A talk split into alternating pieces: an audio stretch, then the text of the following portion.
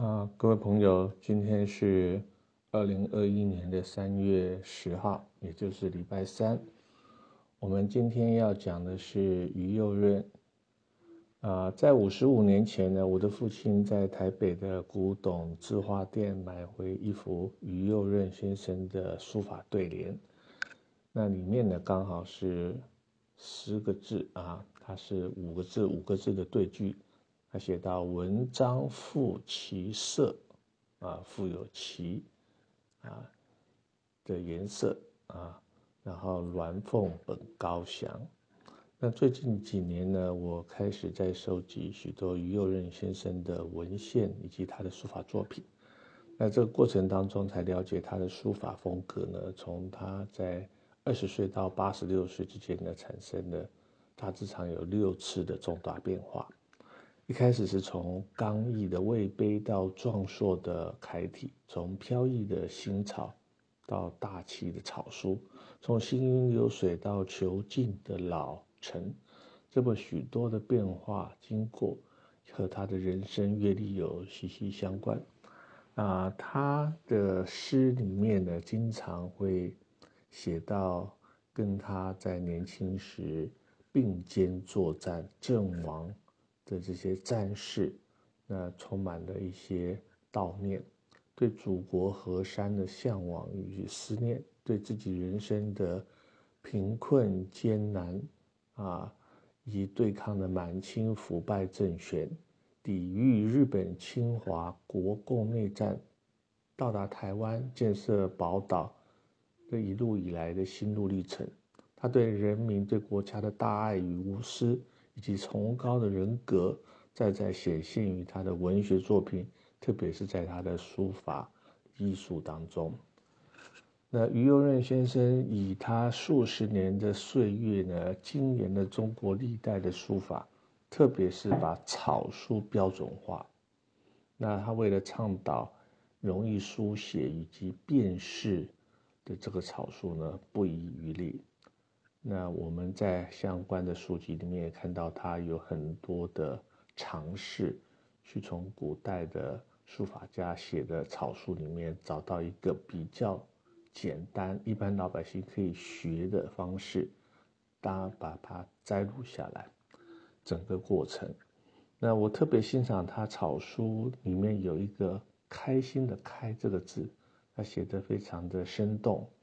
啊，但灵感一来呢，我就写了草书的开心娃娃。那这个呢是有一张照片，我待会会把它剖出来。我想借着这个可爱的草书娃娃，向幼童、青少年推广书法，也向西方人来介绍中国书法的艺术。希望这个拥有数千年历史的中国书法，能在现今全球化的浪潮底下呢，在世界被看见、被喜爱及被欣赏。那另外一个字呢，于右任写的是“印章”的“印”啊，也就是心心相印的“印”。在中国书法的历史上，草书是一门蛮高深，但是有它特殊优美的一个学问。那许多的年轻学子呢，啊，依照传统或是比较老一点的方法呢，都是要从楷书先学，再进入到隶书、碑体、篆书，啊，或是最后跟行草相结合。但有人是从楷书开始，啊，直接跳到行书、草书，啊。